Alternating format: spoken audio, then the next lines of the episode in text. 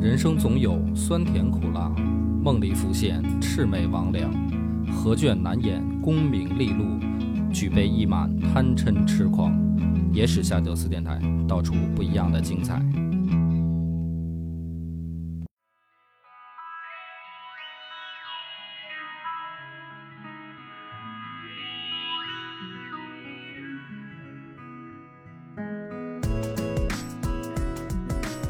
大家好，欢迎收听《野史下酒》，我是主播恶霸波。张小娘，上一集故事咱们本来讲了一个这个单独的啊，不成系列的一个女科学家，我也说了是试验性的，反响还不错是吗？啊。这个留言我看基没本有没有，没有很反感的 啊。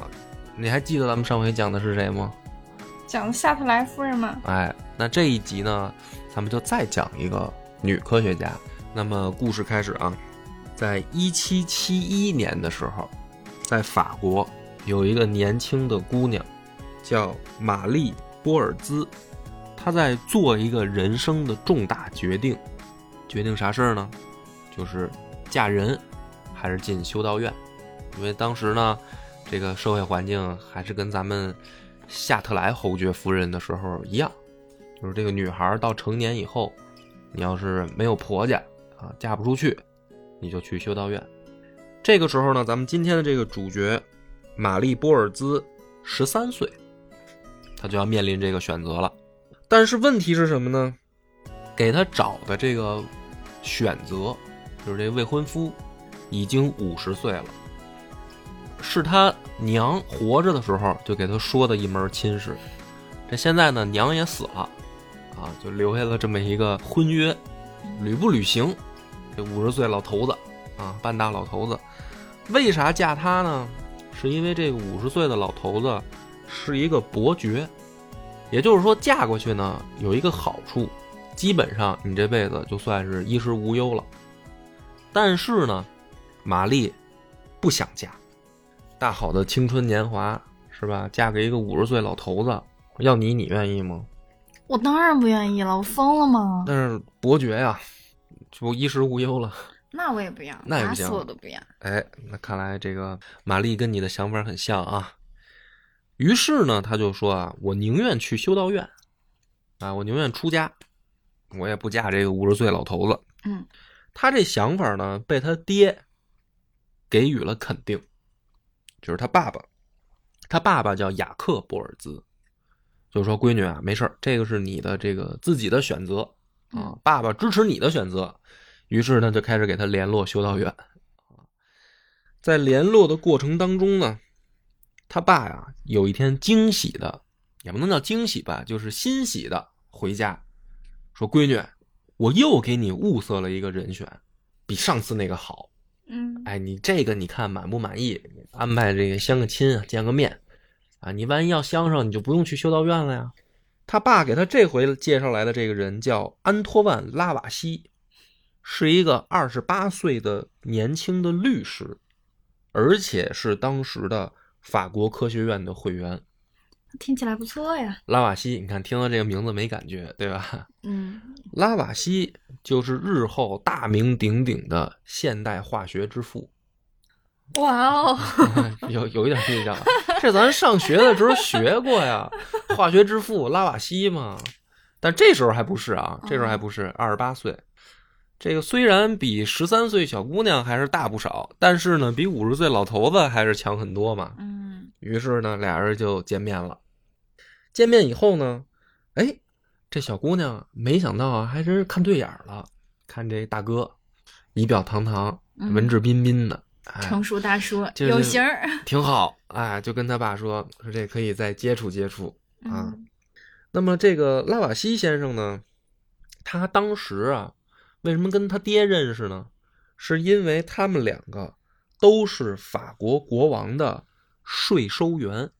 嗯这法国国王呢也有点意思，也不光是法国国王，啊就是法国他们这税收制度，在这封建时代挺有意思的。他是等于个人签文件，外包给自己信任的人， 就是他嗯不像比如说咱中国，咱中国大清朝是吧？咱们都这个专门有一套政府的税收系统。哎，人法国国王不是，法国国王说我呢有税收的权利，对吧？嗯我呢就找几个我信得过的人，比如说张三、李四、王五、拉瓦锡啊，嗯你们几个，我给你们写文件，你们拿着我的文件，你们就可以去办这个收税的工作。嗯嗯然后呢，就在这个巴黎的这个各大城门啊，城门口，他们就设这个关卡。来了以后呢，它有不同的税，比如说盐的税嗯啊，烟草，就不同的品类，就是看进来出去的说，哎，交税没有？查一查啊，嗯干这活儿的，这个就相当于什么呢？肥缺呀、第一个肯定是得有人脉关系，你得认识法国国王啊，法国国王还得信得过你，对吧？第二个是是公开化的可以致富，嗯它不是像那个什么非法收入，不是这个就是国王正式任命你以后，他允许你有自己的怎么说呢，叫手续费吧。那这个这俩人他们是这个身份，算是低阶的贵族，就不是那种大贵族啊。人大贵族人也不屑于干这事儿，是吧？这个弄这收税收收收费的这个，跟小崔巴似的。哎，是不是大贵族不屑干？就是低阶贵族，嗯他爸爸跟这个拉瓦锡两个人都是干这个的，这不就认识了吗？认识以后呢，这眉来眼去的，这把哎自己闺女一介绍，哎，谈成了一门亲事。嗯谈成亲事以后呢，这个十三岁的小姑娘啊，其实刚跟他见了第一面以后的四个星期，两个人就举行婚礼了。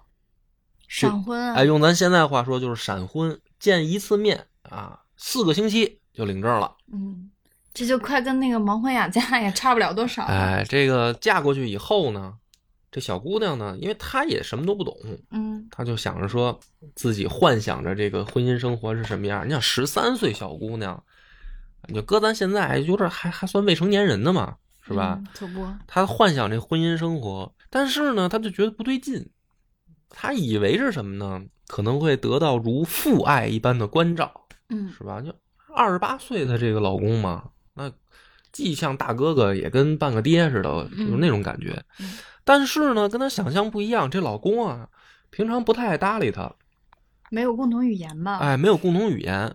她这老公天天还特忙，嗯这忙什么呢？这小姑娘就观察，就是她老公天天在家忙什么？观察发现呢，她老公有一个爱好，就是科学。她老公的爱好是科学，科学研究。哎，科学研究。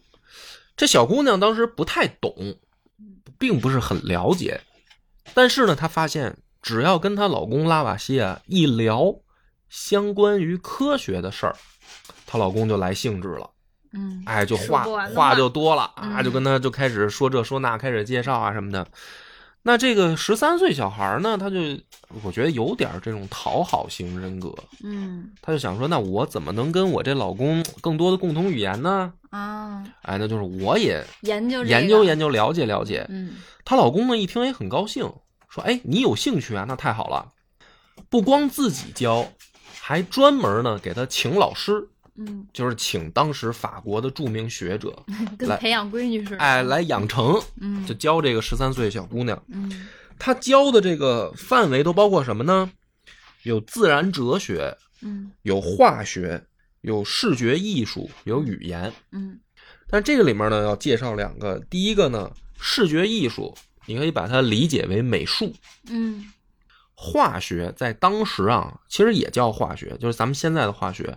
但是在当时呢，这个化学特别像炼金术。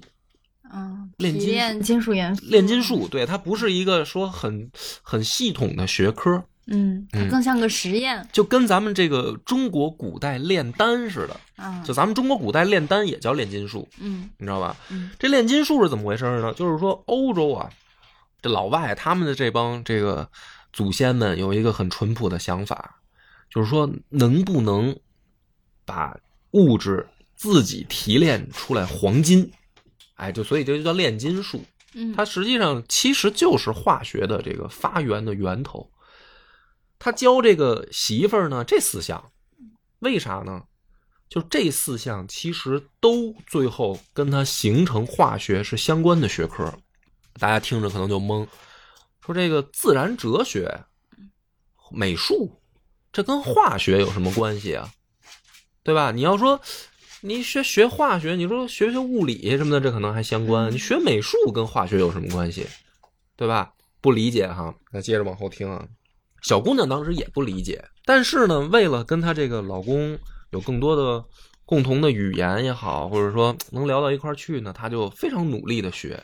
这个时候展现出来说，这个玛丽啊，她也改姓儿了，她就叫玛丽拉瓦西。嗯她在学习上也很有天赋，就是是一个很聪明的姑娘，也是学什么很快就能掌握的这么一种人。而且当时呢，她一边学一边呢，她就接触到了老公邀请来的很多朋友，这些朋友呢也都是科学家。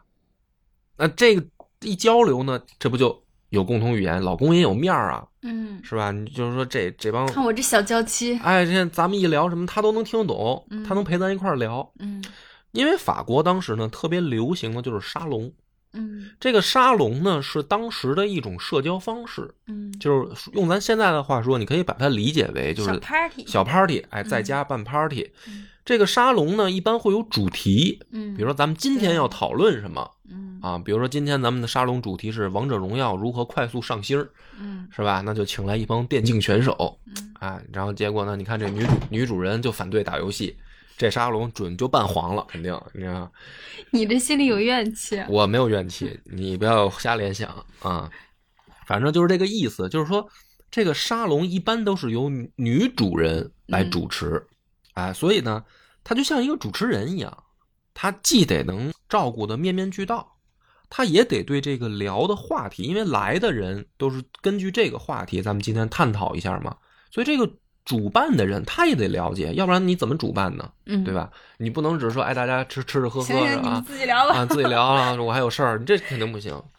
但是你知道，这个时候的这个玛丽拉瓦西还不到二十岁，嗯她就在巴黎主持这个他们家的这个沙龙，已经变得小有名气了。就是因为你想来的也都是科学家，嗯然后也看着一小孩儿，嗯哎，是女主人，哎，主持的是科学沙龙。因为现在咱们这么说，你还还是 get 不到他那点哈。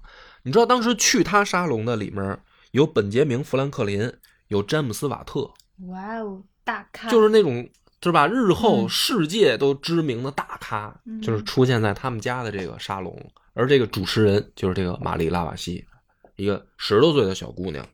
在这个情况下呢，她也是更多的了解到了就是什么是科学，因为本身她爸爸在家里面也给她请过老师，也对她有基础教育，所以到现在为止呢，再加上她老公给她系统性的又锤炼一番，这个小姑娘已经相当于迈入了科学的大门。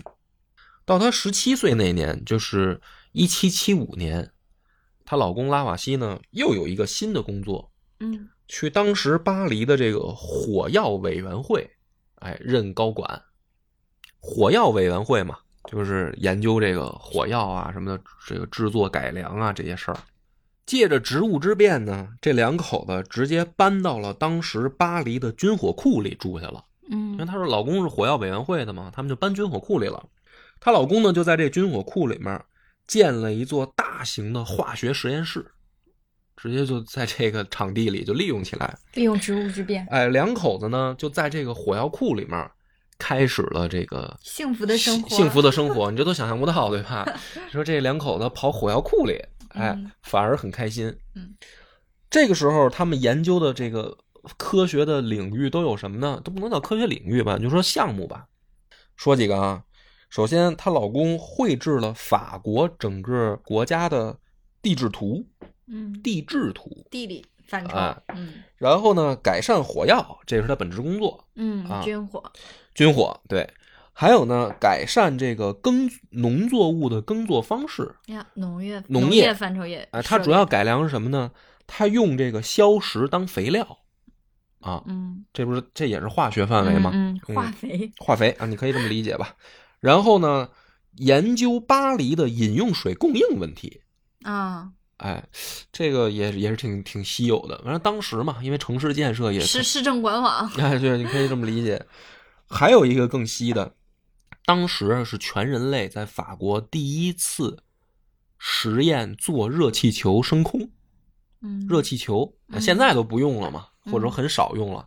在当时那是一个新鲜玩意这儿，就是化学范畴了，是吧？这也算化学范畴。嗯对，，然后她老公呢，那这个热气球升空不是她老公研究的，但是她老公呢研究怎么改进热气球的安全性。嗯这玩意儿，因为刚刚开始发明出来，死了不少人。这个这些勇者 先驱们就，那热气球上去出事儿，那不就必死无疑吗嗯？那她老公就研究这个热气球的安全性，同时她老公还是当时法国度量衡委员会的委员。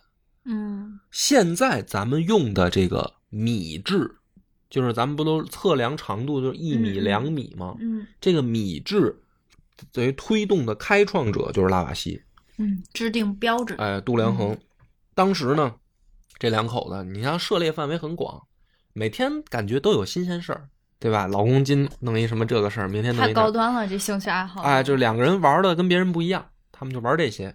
所以很快呢，在法国的，呃，尤其是巴黎的这个，就是怎么说呢，社交界，尤其是科学界，两口子就也混的小有名气。嗯名名流圈儿很哎有地位哈。但是呢，对于呃她老公来说，大家认为是科学家；对于这个玛丽来说呢，就认为她是一个科学家背后的女人，背后的这么一个哎沙龙的女主人，她是这么一个嗯贤内形象助啊嗯，并没有把她也定义为科学家。嗯那么这两口子呢，在小有名气以后呢，就决定干一件事儿，他们就想啊，能不能挑战当时法国化学界的一个最重大的课题是什么呢？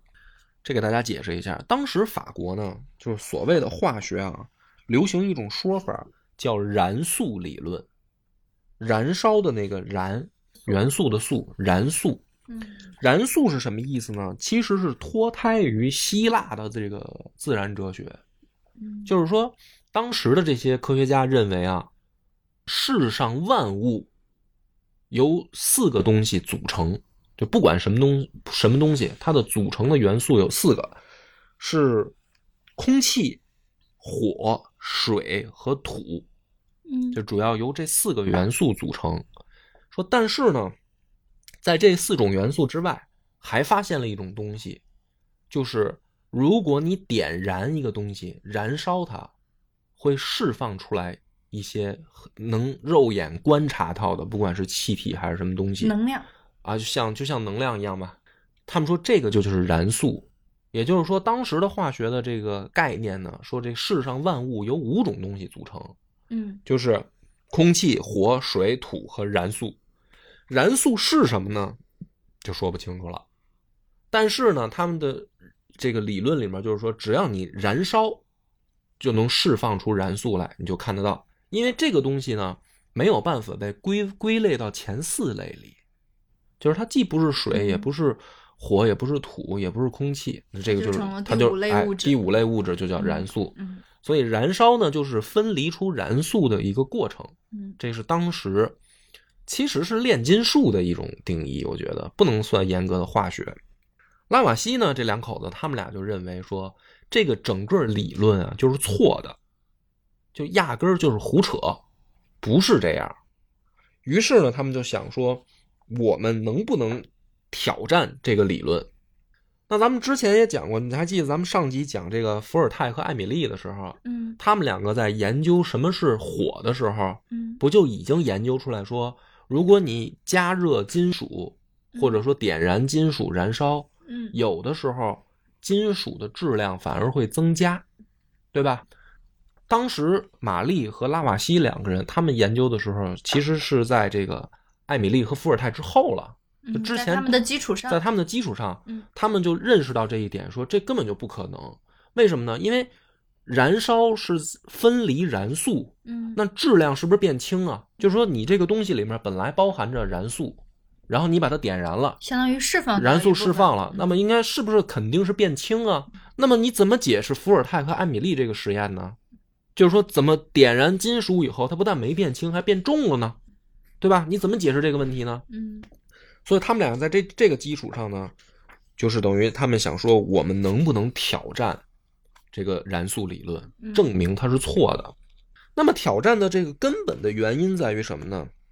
说当时这个燃素啊，为什么悬的乎的，大家都说不清楚。嗯其实是有一个很致命的原因是做实验的这个仪器，就是实验室里面这些仪器啊不够精密，也并不统一，所以呢，这做出来的实验呢千差万别。就是你用很粗糙的实验还行，但是一旦说我们想成系统的研究，就发现你这东西，比如说啊，我我今天我说我把我的实验过程写出来，比如说我用这个什么烧杯，啊，我用了酒精灯，我用了什么什么东西啊，你这东西写出来以后，到别的科学家那儿，他的工具可能跟你不一样。比如说，咱都是酒精灯，可能你那酒精灯长得跟个这个瓶子似的，嗯，我这个长得跟个碗似的，咱都是烧杯，你那烧杯恨不得装一升的，我这个装一百毫升的，它就是这样，它没有标准的这个仪器，也不精密。这个拉瓦锡呢有一个特点，他是一强迫症，就是他做实验要求仪器特别的较真儿，必须得是达到说我能够精精确的测量才行。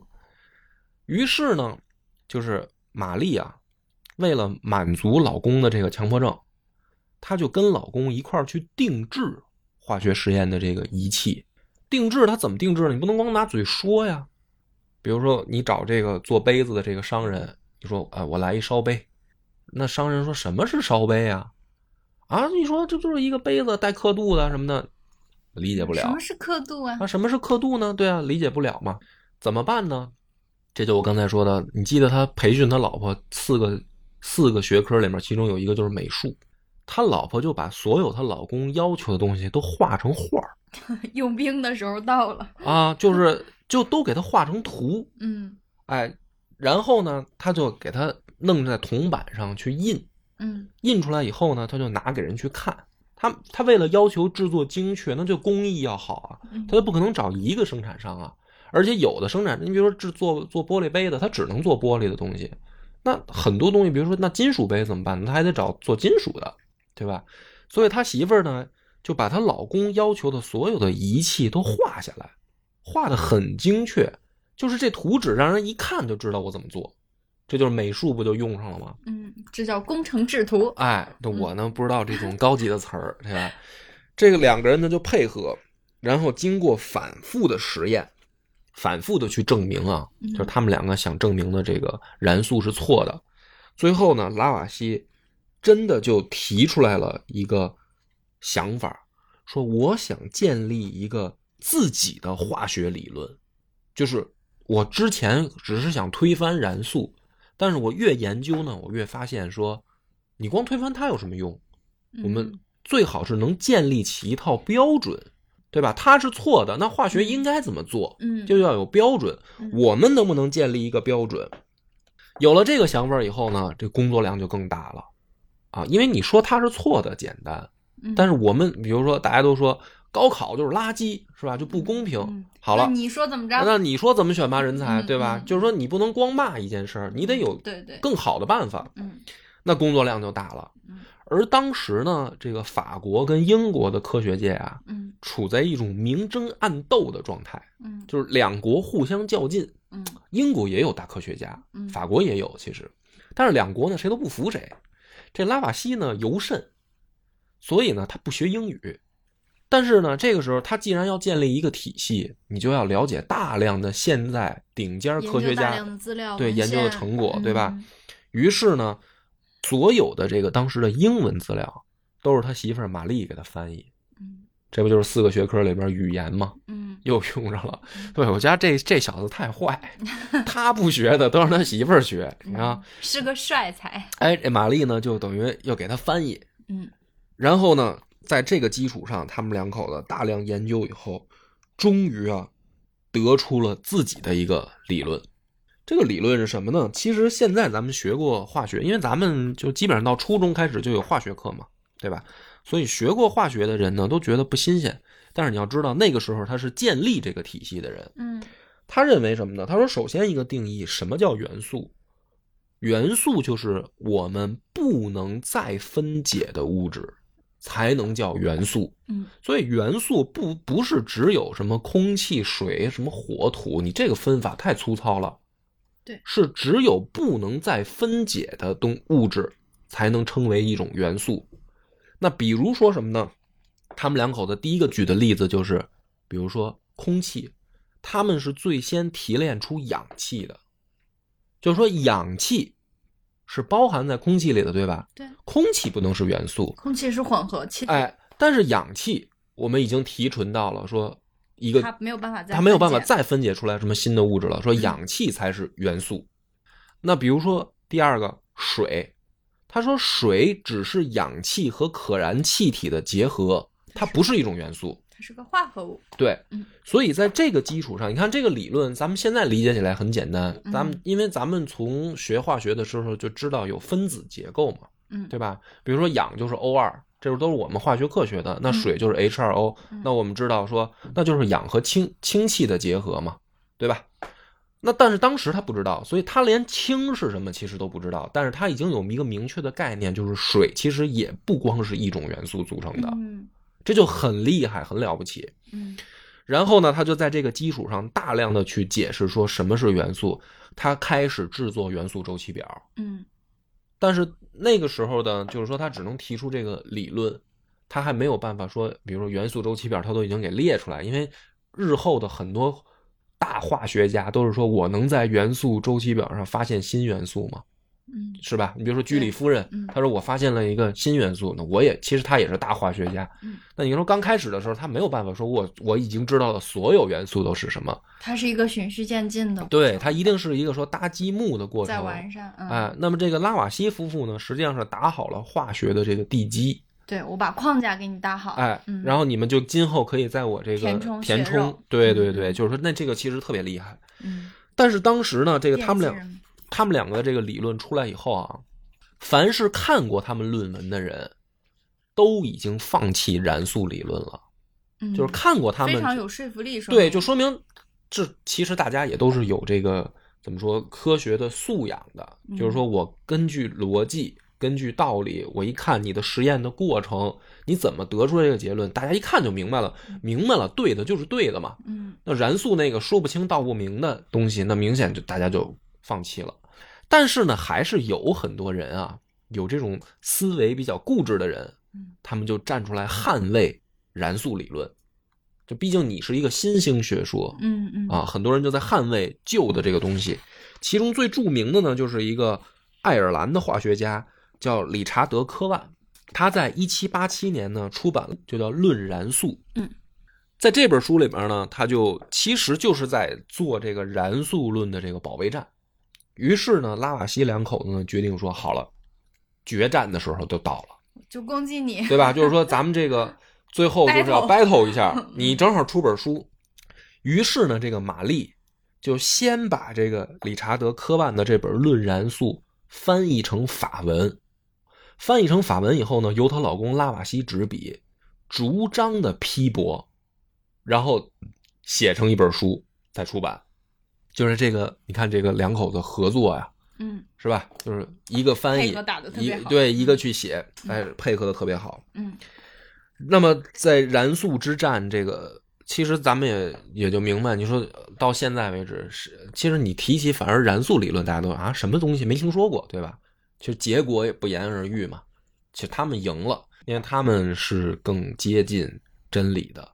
至于日后说现代化学体系还有没有可能再被推翻，那我也不知道啊。反正目前为止，他们两个更接近真理。于是呢，这个到一七八九年，这个时候玛丽已经三十一岁了，就跟她老公合着出版了一本书，叫《化学基本论述》，这就是真正这个学科的基础理论，基础理论就出来了。嗯嗯，而这本书呢，它还真不是一本教科书，它就不是说我光给你讲道理，你看起来它更像一本画册，因为里面有大量的图画，是他老婆画的手稿。嗯放上去。为什么要这么做呢？因为化学的基础，你首先就是要把工具标准，嗯对吧？就是你做实验的工具一定要标准化。嗯那怎么办呢？他当时画的那些大量的图就收到这本书里来了。嗯所有学化学的人，你要想做实验啊，你要想了解什么是化学，你先照着这本书来一套工具，这样的话呢，你做出来的实验才有说服力。对，才是跟我们是在同一个基础上，嗯对吧？所以你就知道说，玛丽学美术有多么的重要。我我我去看到他那个插图的手稿啊，很画的很精妙，嗯，就是是里面很多细节，一个小的这个刻度他都要画上，因为科学实验就是这样。她老公还有强迫症，嗯，就是你如果不精确，你嗯就会造成实验的误差。对，所以说这个这个男生女生配合，有的时候真的是就是不一样各的。各各各自发挥嗯自己所长。其实你说她要是不跟她老公配合这个化化学研究，她其实没准能成一美术家呢。我还觉得嗯嗯嗯画真的，她画那个手稿啊，跟相片儿似的，特别的精精确。写实派，嗯，那么到这儿以后呢，他们就已经等于重新定了这个定义了元素，也建立了化学的整个体系。但是呢，在同时，他们还提出了一个更更牛逼的定律，就是质量守恒定律。嗯他们提出来说，在一场化学反应当中，没有东西凭空消失，也没有东西凭空增加。嗯，凭空产生，对嗯就是因为你要燃素理论，就是啊，燃素被分离出来，然后就就没了，是吧？变成什么了呢？不知道啊，变出来多少不知道啊，原本从哪儿来的不知道，对吧？他们两个提出来说，你质量守恒，就是说化学实验当中的所有物质，它是只不过转化形态，比嗯如说从这个单独的元素变成混合物，比如说氢加氧变成水，是吧？那你水呢，回过头来它一定也是固定的，变成了相同质量的这个氢和氧，它不可能说，哎，我就变出来氧，然后就氢就没了，不是的，这他们这个时候已经提出来了质量守恒定律，就很了不起。那么，在这个两个人也是说可以达到了事业上配合的高峰吧。嗯这这个时候他们两个结婚已经二十年了，而且这个相携敬手相伴，对，相敬如相濡以宾，沫相濡以沫，然后这个过得非常幸福，非常快乐。嗯但是呢，在一七九四年三月八号的时候，这个玛丽意想不到的悲剧就爆发了。当时呢，法国爆发了法国大革命。法国大革命在历史上是著名的这个历史事件了，就是当嗯学历史的人肯定都知道法国大革命嘛，就是新兴的这个资产阶级要推翻封建王朝统治嘛。那这个时候呢，很多王室贵族嘛就出事儿了嘛，嗯对吧？她老公也就被人举报，举报什么呢？说她老公当过国王的税务员，嗯收钱，嗯替王室收钱，是吧？中饱私囊，嗯就出很多人出来揭发检举。所以呢，在很多实证都没有查清的情况下，因为当时法国大革命就乱了。嗯每天就有人被拉到广场上上断头台。这个一七九四年三月八号的时候，当时的巴林革巴黎革命广场那一天断头台上杀了二十八个男人，其中就有她老公拉瓦锡和她爹博尔兹。在这一场这个大革命当中，等于这个玛丽拉瓦锡失去了所有，老公也死了，爹也死了，所有的财产被没收，房子也没收，然后把他关到监狱里。就是他从那个幸福的嗯一下顶子点，对，跌一落下就到到到底十了八层地狱了，啊。等到几个月后，他出狱，嗯再出来的时候，所有的认识他的人都已经离他而去了，连朋友都不管他了。这个时候，这个玛丽就等于没办法了。一个这个一个女人，她能怎么办呢？孤苦无依了，也不知道该怎么办。但这个时候呢，这个没过多久啊，她就认识了她的第二任丈夫，所以呢，她就选择了再婚。这个第二任丈夫呢，是一个美国伯爵，叫拉姆福德。玛丽本来以为男人都差不多，都是像拉瓦锡那样的，嗯其实呢，她不知道，她碰到的这个就是初恋即高峰啊。嗯有几个男人能成为什么某某学科之父啊？嗯不太可能，对吧？那要他这十三岁碰上，好家伙，夸一初恋就是一个世界顶尖科学家，这个名留青史的。所以，第二任这个丈夫不但没有这种科学修养，而且还反对他从事这个事儿，因为他这么二十年过来了，他对科学也建立了浓厚的兴趣。他原来社交的圈子里面都是科学家，结果呢，这美这美国土暴发户来了以后，根本俩人就聊不到一块儿去，甚至完全不理解玛丽在干嘛。所以呢，这个婚姻呢持续了，竟然也有四年，最后玛丽就实在是受不了了，就提出了离婚。离婚以后呢，她可能也是对男人就失望了，嗯就是这两个极端嘛，是吧？一个一个科学家，一个土暴发户，全让她赶上了。她剩下的余生只干一件事儿，就是回忆她的第一任丈夫拉瓦西。她就一直在写回忆录。她这本回忆录里面写的全是拉瓦西的事儿，所以呢，到最后呢，等于大家提起来，就通过她的回忆录，大家才知道说现代化学之父是拉瓦西，但竟然大部分人都不知道说，其实还有个现代化学之母。所以呢，她这个余生就一直在给拉瓦西写这个回忆录。但是后来呢，她的这个印象，就是她的形象还是留下来了。是当时呢有一个这个新古典主义画派的大师叫雅克路易大卫，在一七八八年的时候，就是她老公跟她还活着的时候，就给他们画了一幅肖像画，啊，是一幅这个就是特别棒的这个油画，嗯两口子呢在一块儿，就是这个玛丽呢靠在拉瓦西的肩膀上，然后拉瓦西呢微微抬头在看玛丽，然后呢他们面前呢是一个这个呃红布的桌子，上面摆着化学的实验仪器，然后还有拉瓦西在写手稿这么一个图，非常幸福温馨的啊，就画是面等于留就像像像一个照片儿一样就留在历史上了。嗯但是尽管这样，就是说这幅画其实已经说明了这个现代化学是两口子共同完成的，对吧？嗯但是咱们在上学的时候的课本儿在介绍拉瓦西的时候，是把这幅图抠出来了一个拉瓦西的头像，就把那个玛丽的部分全部就截掉了。就是好多的课本儿嗯说现代化学之父就是拉瓦西，然后旁边配一个图，就是拉瓦西的这幅画里面的那个头像，然后把部分截图对，就只弄了一个截图，然后把媳妇儿的部分全部都截掉了。嗯所以很多人都不知道，原来还有一个玛丽拉瓦西在为现代化学的这个开拓做出了同样做出了巨大的贡巨大贡献。嗯而且呢，我觉得说对这个什么科学也好，对人类做贡献啊，这个，嗯、是一个很了不起、很伟大的事儿。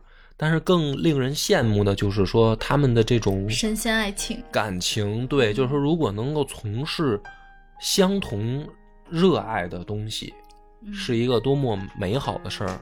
其实读这个玛丽拉瓦西的故事呢，就老能让我想起那个李清照。如果要是能够在你的人生当中感到一个合适的对的人，其志同实道合对，其实他们做什么可能都是非常非常幸福、非常开心的。嗯可能他们也并没有想到说，过了几百上千年以后，他们当时做的那件事儿，能够名能留青史能能够甚至都是就是说是科学的奠基嘛，就是现代化学的奠基是他们当时在做的事儿。可能他们当时就想的说，哎，这个事儿挺好玩儿的，挺有意思的，挺有挑战性的，你有没有兴趣来跟我一块儿弄啊？咱们分工啊，你把这个书帮我翻译翻译，嗯我然后我再写文章骂他。他就根本就没有想过他们结果，对他们只可是能享受过程。对，他们在享受这个过程，但是，嗯，公平的来说，就是他也不该被忘记嗯啊。但是，所以这个对女性还是很不公平的嘛。就是你别看老外，老外也一样，就是外国人也不知道还有个现代化学之母。嗯，所以今天的故事讲到这儿，这个这我觉得能不能成系列呢，还是大家说了算。就是如果觉得这类讲女性科学家的故事，也不一定是科学家啊，就是杰出女性的故事有意思呢，就是通过评论留言呢告诉我们说，哎，比如说你还想听谁，或者说你也不知道还有谁，但是你还想听，还想听这个类型故事，嗯哎，你就给我们留言，好吧？感谢大家的收听，拜拜。我们的微信公众号叫“柳南故事”，柳树的柳，南方的南。如果还没听够的朋友，欢迎您来订阅关注。